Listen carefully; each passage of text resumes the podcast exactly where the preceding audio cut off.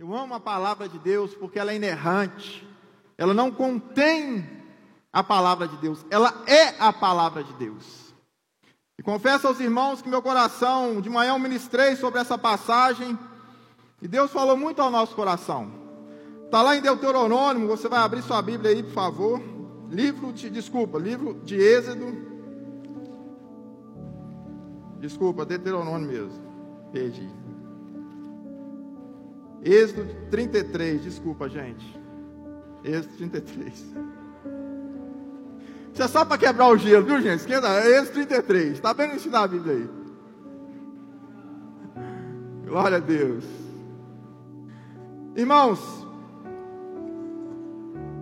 eu queria essa noite fazer um reflexo da igreja atual. E também queria entender um pouco sobre o cristianismo que estamos vivendo, sobre o tempo que estamos vivendo. E eu não sei se já chegaram para você e falaram assim: ó, eu tenho uma notícia boa e eu tenho uma notícia ruim. Qual que vocês querem ouvir primeiro? Eu sempre falo, eu quero ver ruim. Dá logo a cacetada que depois vem a boa. E o tema dessa mensagem talvez seria notícia boa ou notícia ruim? E para ilustrar melhor, eu queria que você imaginasse: havia dois homens perdidos no deserto. E aí um deles, eles estavam com muita fome, é só uma ilustração. E um deles falou assim: Eu vou encorajar esse meu amigo. Tem que dar uma notícia boa para ele. E fala assim: ó, tem uma notícia boa e uma notícia ruim. Qual que você quer ouvir primeiro? E o homem com fome, perdido, falou: Olha, fala, fala ruim primeiro. A notícia ruim é que só tem areia. Tem muita areia. E a boa? Só tem areia para a gente comer. A primeira foi: tem muita areia. Tá, beleza, ótimo. Só tem areia para nós comer. Conclusão: não tinha nem uma notícia boa. Livro de Êxodo, capítulo 33. Deus dá a notícia ao povo, a Moisés. E talvez você possa interpretar como uma notícia boa, uma notícia ruim, ou duas notícias ruins. Eu não sei qual vai ser o seu discernimento ao ler essa passagem. Versículo 1 de Êxodo 33 diz assim: Diz o Senhor a Moisés: Vai, sobe daqui, tu e o povo que tiraste da terra do Egito, para a terra a respeito da qual eu jurei a Abraão, a Isaque e a Jacó, dizendo: A tua descendência a darei. Enviarei o anjo adiante de ti, lançarei fora os cananeus, os amorreus, os heteus, os ferezeus, os heveus e os jebezeus sobe para uma terra que mama leite e mel. Eu não subirei no meio de ti, porque és povo de dura serviço, para que não te consuma eu no caminho. Ouvindo o povo essas más notícias, pôs-se a prantear, e nenhum deles vestiu seus atavios. Portanto, o Senhor tinha dito a Moisés: diz aos filhos de Israel: És povo de dura serviço, e por um momento eu vou subir no meio de ti e te consumirei. Tira, pois, de ti os atavios, para que eu saiba o que hei de fazer. Então os filhos de Israel tiraram de si os atavios, desde o monte Herebe em diante. Pai, Sua palavra é viva e eficaz. Nos alerta, Senhor, nos ensina, nos exorta. Se for preciso chorar, se for preciso quebrantar essa noite, qualquer coração endurecido, Senhor, faça isso. Mas não deixe sairmos daqui da mesma maneira, acomodados da nossa vida, Senhor. Fala conosco essa noite. Em nome de Jesus. Querido, para falar a introdução desse texto, se voltar, voltar um pouquinho. Moisés estava no monte 40 dias e 40 noites. E ninguém podia passar para ir para o monte. Moisés estava com Deus. E naquela época eu não usava o WhatsApp. Não tinha WhatsApp. Então, o povo preocupado com a demora de Moisés, falava: ah, Moisés morreu lá em cima no monte. Inquietos, fizeram uma estátua de, de ouro. Você conhece a história?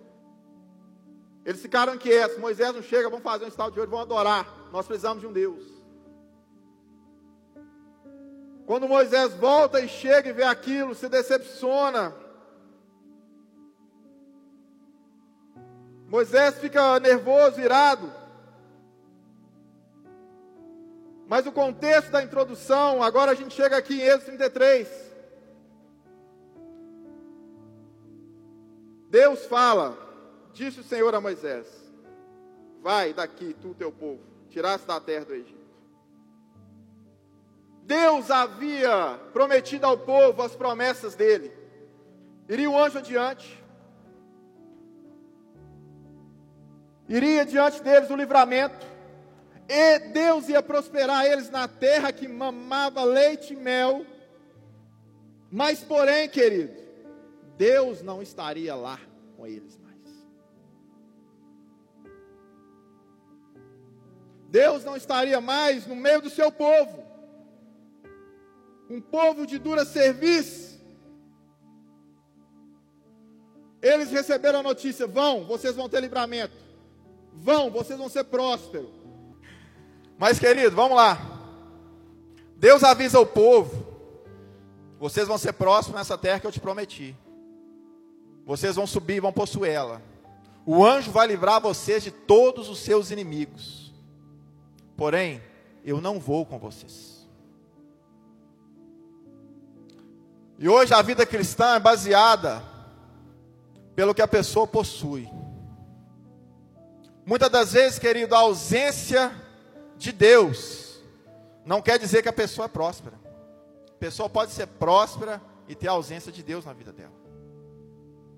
E o povo ouvindo aquela notícia de que Deus não ia com eles, se colocaram a chorar e a prantear. Muitas das vezes Deus nos fala através, querido, de tantas coisas. A maioria de nós cristãos não gastamos mais tempo, não se ouve falar em devocional, em ler a Bíblia, em gastar tempo com Deus. E a gente chega no domingo à noite, quer que a glória de Deus venha e desça nesse lugar. Muitas das vezes a nossa semana não passa vazia. A nossa semana não tem a presença de Deus, e caminhar sem a presença de Deus é sinal de frustração. E a gente chega às vezes querendo que Deus se manifeste, porque nós acostumamos com o nosso rito religioso. E quando Jesus disse para aquela mulher samaritana agora, e vem a hora em que Deus procura os verdadeiros adoradores, os que adoram em espírito e em verdade. Não é mais naquele monte, não é mais naquele lugar, mas sim Deus está procurando os verdadeiros adoradores. Eles não iam deixar de possuir a terra, a promessa. Mas o Senhor não estaria com eles. Prosperidade não quer dizer que Deus está na sua vida. Muitas das vezes você está passando dificuldade, Deus está do seu lado. A presença dele está do seu lado. Muitas vezes você está passando dificuldade, lutas na sua casa, problema de saúde, enfermidade, mas Deus está do seu lado, não te abandonou. Nós colocamos Deus, às vezes, eu sou próspero, eu tenho Deus. Se eu não sou próspero, eu não tenho Deus. E o povo vai perder a presença de Deus, mas quando Moisés fala isso ao povo, o povo chora, planteia. Eu queria que você refletisse como está a sua vida essa noite. Como está o seu coração essa noite, querido? Será que nós temos entrado e saído, entrado e saído da igreja e nada tem mudado? Porque a religião vai consumindo, vai nos tirando o relacionamento, a amizade com Deus. E nós entramos e saímos domingo após domingo e a nossa vida não muda. Nós não rompemos mais. Porque a presença de Deus já não mais está mais na nossa vida. Ele quer se relacionar. Ele quer que você tenha intimidade com Ele, querido. Como você fala que gosta e ama de uma pessoa se você não gasta tempo com ela? Se você não, não, não conversa com essa pessoa, se você não quer estar com essa pessoa. E o povo recebe essa notícia. Vocês vão, e a promessa que eu fiz a vocês vai chegar até vocês. Notícia boa. Mas olha, o anjo vai diante de ti, mas eu não irei mais com vocês. É tempo de olharmos a nossa vida e dizer: Senhor, eu preciso da tua presença no vale da sombra da morte, aonde eu passar, eu preciso, não me abandone. Esteja comigo por onde eu passar, na dificuldade, na abundância, em tudo.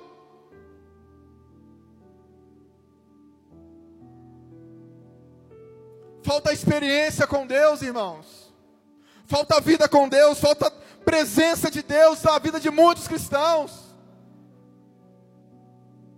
Um povo agora recebe essa notícia. Como está o nosso coração essa noite? Noite de renovarmos a nossa aliança com o Senhor, noite de santa ceia, noite de olharmos para dentro de nós e entendermos quem nós somos em Deus, onde estamos em Deus. Ou se estamos perdendo a nossa vida com coisas tão fúteis da vida. Se vivemos a nossa semana de qualquer jeito, vivemos domingo na igreja e pedimos que Deus nos abençoe a semana, mas não andamos com Ele como devemos andar. Valorizar a presença é mais do que buscá-la, é cultivá-la. É um padrão de comportamento correto, de princípio. O povo era um povo de dura serviço, não valorizava aquilo que Deus tinha feito por eles, aquilo que Deus estava fazendo. E agora, quando eles recebem essa notícia, eles desmancham a chorar. Infelizmente, irmão, é como eu também faço isso, quando a gente está passando uma dificuldade, precisando de alguma coisa, a gente começa a fazer oração demais, a pedir demais. Eu costumo dizer que meu filho tem sete anos. Todo dia eu coloco ele para deitar na cama. E nunca ele me perguntou, pai, tem comida na dispensa? Como é que está a conta de luz, está de água, está paga? Sabe por quê? Ele está na condição de filho, eu sou pai, eu sou provedor. Talvez na sua vida deu tudo errado até hoje, porque se você quer ser o pai, você tem que colocar na mão do pai, porque ele cuida de você.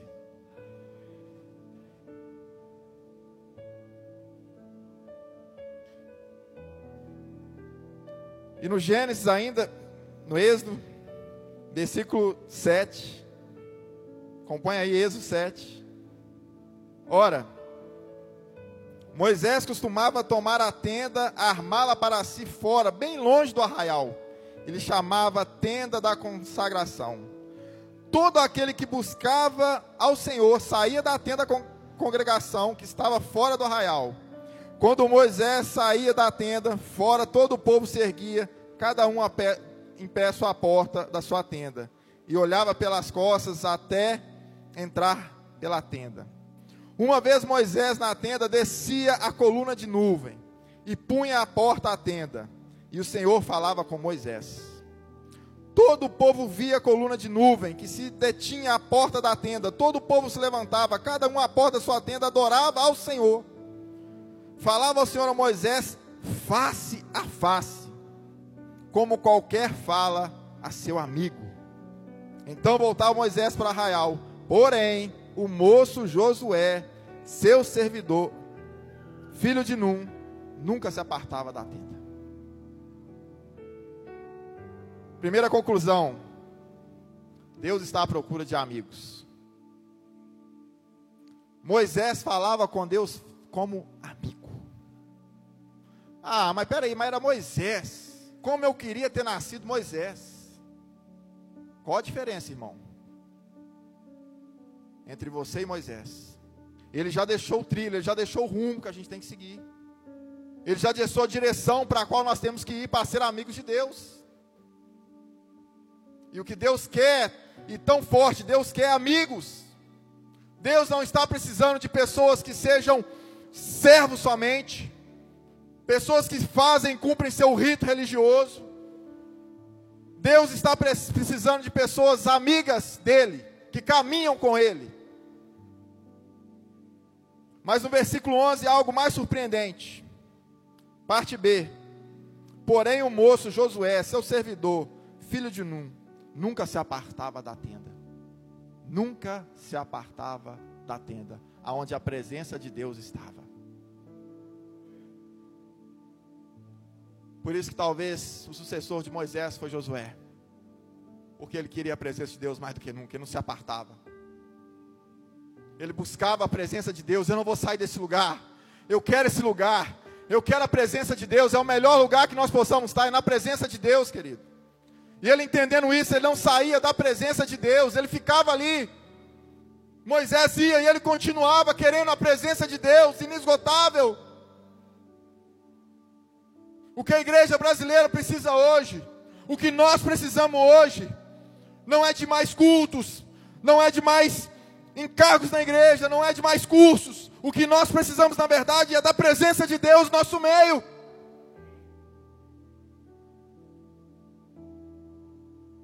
Porque aonde está a presença de Deus, querido? Até a tristeza pula de alegria. Você pode passar o que for, querido, na sua vida, mas se tem a presença de Deus, você vai passar com alegria por essa prova. Eu achava muitas vezes, irmão, que ter dinheiro era questão de felicidade. E eu trabalhei muito na minha vida, muito mesmo, tenho 40 anos, fazer 40, trabalhei muito. E eu conheço uma pessoa que ela tem, tem dinheiro assim, uma vida controlável. E eu admiro ela. A pessoa correu atrás, trabalhadora, veio de Montes Claros, veio para Belo Horizonte, morou na rua, cortou grama. O cara hoje conseguiu. Cara, tira o chapéu, fala, nossa, que cara abençoado, que bênção. Eu colocava isso como um cara ser feliz. Falava, esse cara é feliz. Tem duas motos na garagem, tem dois carrão, tem casa. Esse cara é feliz. E aí certa vez eu fui na casa dele. Ele abriu a porta, saiu do quarto, me cumprimentou, ele é evangélico. Ele falou: Olha, você não sabe as lutas que eu travo nesse quarto. Você não sabe as batalhas que eu tenho que passar. As dores que eu sinto. Na hora eu assustei e falei: Mas ele não tem dinheiro? Ele não é bem financeiramente? Isso não é sinônimo de felicidade, gente. Isso não é sinônimo de felicidade. E eu muitas das vezes colocava isso na minha vida, eu vou conquistar, eu vou querer, eu vou querer um salário melhor, eu quero um melhor. E trabalhei duramente, mas hoje eu estou tendo esse entendimento que isso não é questão de felicidade. Felicidade é você andar na presença de Deus. Felicidade é você ter Deus como seu amigo, como seu companheiro. Felicidade é quando você passar uma prova difícil na sua vida, você, eu tenho um amigo do meu lado aqui, esse aqui não falha. Isso aqui se levantou na minha vida mesmo, meu amigo está aqui do meu lado. Se eu morrer, eu vou estar com ele. Se eu ficar, amém, glória a Deus. Não é questão de felicidade, prosperidade, querido. Jesus diz que nós temos que juntar tesouros no céu, não aqui na terra. E Moisés falava face a face com Deus como seu amigo. Qual o seu nível com Deus? Qual o meu nível com Deus? Onde a gente tem chegado com Deus? Até onde nós temos tratado a presença de Deus na nossa vida?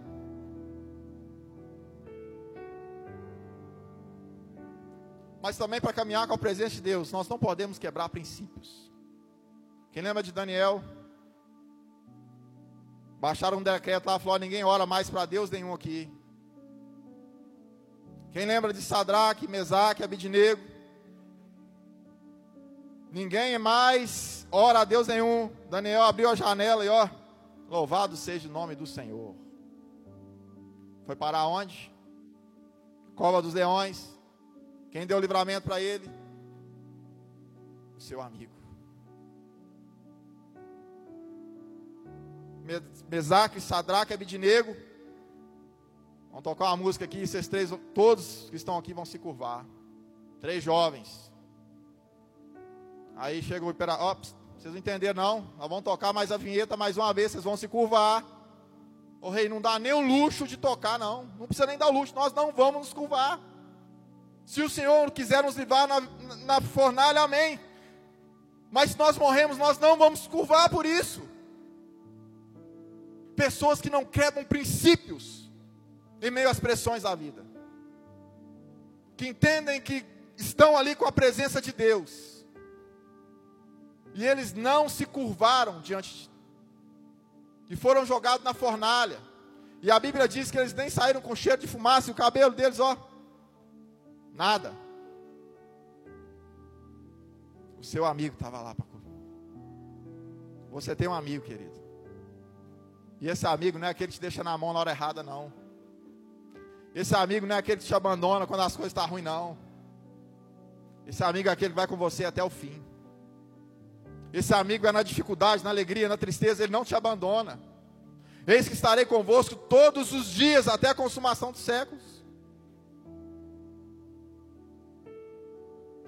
Hoje nós nos relacionamos, muitos de nós, por interesse. Estamos relacionando por um interesse. Queremos a bênção, mas não queremos relacionar com o abençoador. Queremos ser prósperos, mas não queremos nos relacionar com aquele que nos deu prosperidade. Se hoje, querido, eu queria que você fizesse uma reflexão. Deus chegasse assim, ó, vocês vão ofertar, mas não tem mais recompensa não. Vocês vão dar o dízimo, mas não vai ter mais recompensa não. Vocês podem ir embora para casa, acabou tudo. Não precisa me adorar mais. Será que você ir embora? Você falar, Senhor, eu não vou embora. Eu vou ficar aqui com o Senhor. Será que você continuava dando a sua oferta, dando o seu dízimo? Ou você dá visando uma recompensa? Qual é o seu interesse? Eu queria que você deixasse sua Bíblia aberta aqui nesse 33 e abrisse a sua Bíblia em João 6, no Evangelho de João 6. No versículo 23. Pessoas relacionando com Jesus por interesse. Pessoas indo atrás de Jesus por interesse. Evangelho de João, no capítulo 6, versículo 23. Todos acharam? Entretanto, outros barquinhos chegaram de Tiberes, perto do lugar onde comeram o pão, tendo o Senhor dado graças. Quando, pois, viu a multidão que Jesus não estava mais ali, nem os seus discípulos, tomaram os barcos e partiram para Cafarnaum à sua procura. E tendo encontrado no outro lado do mar, lhe perguntaram: Mestre, quando chegasse aqui, respondeu-lhe Jesus: Em verdade, em verdade vos digo: vós me procurais não porque vistes sinais, mas porque comestes dos pães e vos fartastes. Trabalhai, trabalhai, não pela comida que perece, mas, para que, mas pela que subiste para a vida eterna. Jesus multiplicou os pães e os peixes. Quem lembra da história? O menino lá dos, dos pãezinhos, peixinhos. Aí, gente, o pessoal ficou sabendo que Jesus fartou todo mundo lá, todo mundo comeu à vontade. O pessoal, gente, Jesus montou uma padaria, bora lá para Cafarnaum. Mandou WhatsApp para todo mundo, foi todo mundo atrás de Jesus. Lá está distribuindo pão, é pão para a gente se fartar. A multidão foi atrás de Jesus, e muitas vezes a multidão quer milagre, a multidão quer fartar, mas a multidão não quer compromisso. E Jesus, no versículo 27, já chega assim, ó, trabalhar não pela comida que perece, mas, mas para que subiste para a vida eterna. Jesus oferece a eles um pão, mas não é o pão que perece, é o pão da vida. E esse pão da vida eles não estavam querendo, eles queriam um pão que parecesse, eles queriam um pão que nutrisse eles, mas não um pão que nutrisse espiritualmente eles. E Jesus aqui trata com eles isso. Vocês vieram aqui para quê? Atrás de quê? De qual pão que vocês estão procurando? É o pão que eu fartei lá? Você veio aqui atrás hoje na, na igreja por quê, irmão? Por que você está caminhando com Jesus até hoje? Para você pensar que você vai ser próximo? que você vai ficar rico, para alcançar algum benefício. Ou você quer um relacionamento verdadeiro e íntimo com o Senhor que muda, transforma a sua vida. Ou você quer continuar nessa vida rasa, sem profundidade espiritual. O que Jesus fala para ele, ó, esse pão vai perecer, esse pão vai estragar, mas o pão que eu vou dar para vocês, esse não perece, esse não estraga. E é esse que eu tenho para oferecer para vocês. E aí Jesus trata tudo isso com ele lá para frente, quando eles vão embora, depois que ele ouve isso, no versículo 66. Capítulo 6, versículo 66. Eles foram embora, ficaram decepcionados. Depois você ali na sua casa, que eles, você vai ver que eles cascaram todo mundo fora. A multidão não quer compromisso. À vista disso, muitos dos seus discípulos o abandonaram e já não andavam com ele. Então perguntou Jesus aos doze: Porventura, quereis também vós outros retirar-vos? Respondeu Simão Pedro: Senhor, para quem iremos? Tu tens a palavra de vida eterna. Senhor, pode tirar o pão que perece nós. Senhor, pode tirar nosso chão. Mas só o Senhor tem a palavra de vida eterna. Nós não vamos deixar o Senhor, não. Tira o pão, tira tudo. Tira tudo, Senhor. Mas o Senhor a gente não larga o Senhor, porque é o Senhor que tem vida eterna.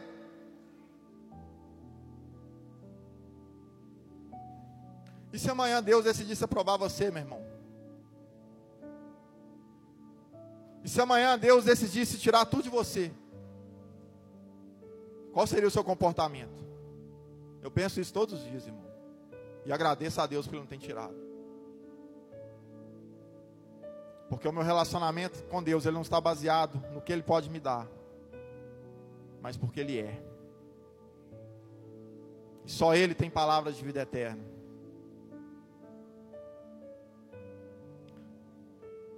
Valorizar a presença é entender que muitas das vezes as circunstâncias difíceis não é a ausência de Deus, mas sim da presença dEle. Muitas das vezes passar por dificuldade também quer dizer que Deus está do seu lado. Passar por prova também quer dizer que Deus está do seu lado. E muitas das vezes achar que está dando tudo certo não é sinal também que Deus está do seu lado, não.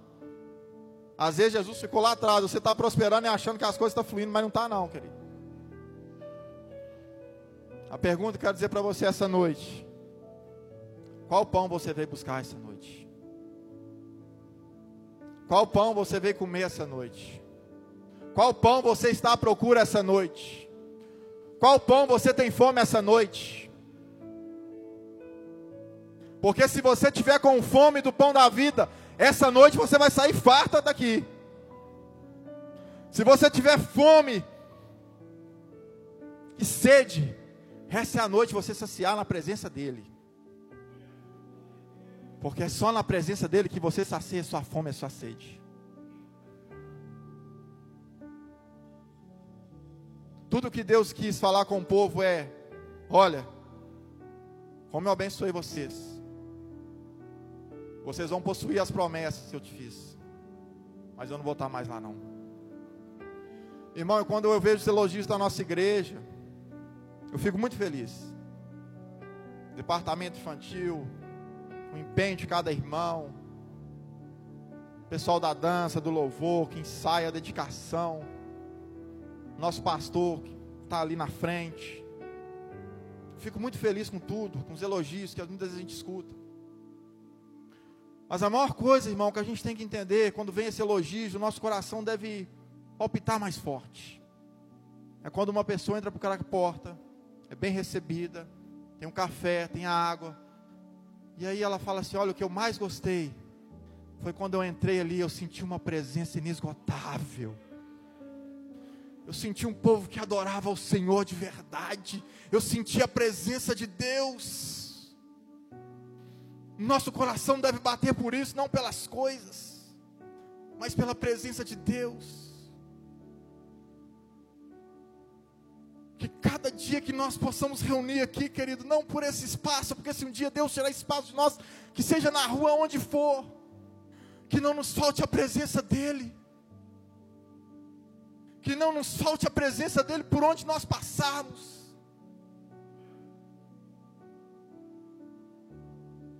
Esses dias eu fui no sítio do tio da minha esposa e o caseiro converso muito com ele. É uma pessoa sofrida, dificuldade, eu conversando com ele. E eu, ele falou comigo algo assim, Vinícius. Eu falo isso para a glória de Deus, irmãos. Não para minha glória. Toda vez que você chega aqui, que você conversa comigo, eu sinto uma paz diferente, eu sinto algo diferente. Eu falei, Deus, olha, obrigado, porque eu estou no rumo certo, é por aí, Senhor. É, transbordar, é, é transbordar em mim para transbordar em outras pessoas. É para chegar em mim, para passar para outras pessoas. É para me alcançar, mas é para alcançar outras pessoas. É o que Jesus fazia o tempo todo, irmãos. É por onde ele passava. Não é só para você essa presença, essa presença tem que fluir em outras pessoas, tem que ser transbordadas para outras pessoas. Que essa noite é você comer o pão, você beber do cálice do Senhor, que você possa entender uma coisa. Senhor, eu recebi o seu milagre, mas tem tanta gente precisando, meu Pai. Me ajuda a alcançar elas. Que ao você renovar a sua aliança e olhar para dentro de você, você lembre daquele que está precisando, angustiado. Porque às vezes você está só com dinheiro para você ir embora para casa, mas você está cheio da presença de Deus. Às vezes a vida está de ponta cabeça, mas a sua presença de Deus está com você e você está passando por aquilo com alegria. Enquanto há pessoas que têm fartura, têm tudo e muitas vezes querem desistir de tudo. O que mais nós temos na vida de especial é a presença de Deus, querido. E não deixe, no meio da circunstância religiosa, no meio do rito religioso, você perder a sensibilidade da presença de Deus. Busque ela todo dia. Invocai o nome do Senhor. Buscar enquanto Ele está perto. Vai chegar um tempo que nós não poderemos mais buscar. Nós estaremos com Ele face a face. Mas enquanto isso, não deixe a circunstância, as coisas, a sua vida. Não distraia. Não distraia com esse mundo. Não distraia com as coisas desse mundo, porque elas são passageiras. Como Josué, eu não vou sair daqui, Senhor, porque aqui está muito bom, aqui está gostoso demais. Não me tira daqui, não. É aqui que eu quero ficar, Senhor. Leva a sua casa para a presença de Deus. Leva os seus familiares para mais perto de Deus.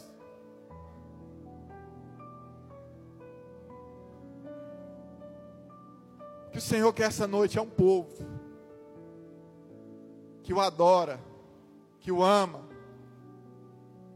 que fala como Daniel, que fala como Mesaque, Sadraque Abidinego, Senhor, manda a bola para mim, que eu estou aqui, ó. Pode jogar em mim que eu não vou, eu não vou vacilar não, Senhor. Eu estou pronto, eu estou disposto a arcar com as consequências, mas eu não vou sair de perto do Senhor, não. Eu vou estar perto do Senhor.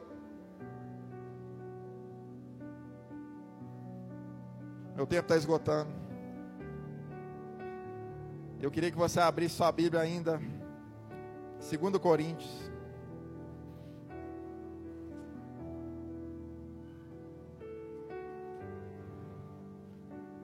O capítulo é o 6. O versículo é o 16. Há uma promessa de Deus aqui nesses versículos. 2 Coríntios 6,16. Há uma promessa de Deus essa noite sobre a nossa vida, sobre a nossa casa, sobre a nossa família. Que ligação há entre o santuário de Deus e os ídolos? Porque nós, santuário de Deus, vivente, como Ele próprio disse, habitarei e andarei entre eles, serei o seu Deus e eles serão o meu povo. Por isso, retirai-vos do meio deles, retirai vós do meio deles. Separai-vos, diz o Senhor, não toquei em coisas impuras, e vos receberei. Serei o vosso Pai, e vós sereis para mim filhos e filhas, diz o Senhor Todo-Poderoso. Tendo, pois, ó amados, tendo, pois, ó amados, tais promessas. Qual promessas, irmãos?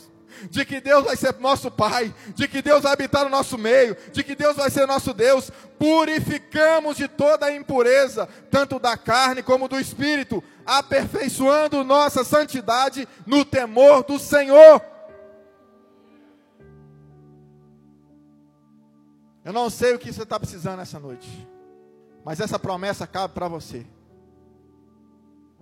Tendo, pois, amado, tais promessas, tais promessas, Ele promete ser um pai para você, Ele promete estar com você. Eu não sei como você entrou aqui essa noite,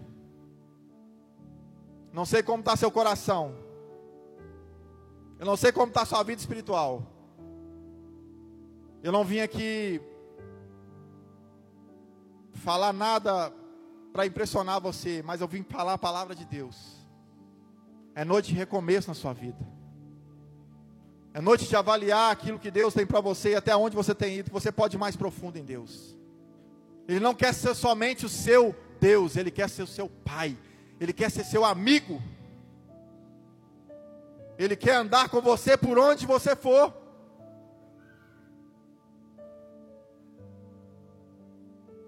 Por isso, coloque sobre seus pés.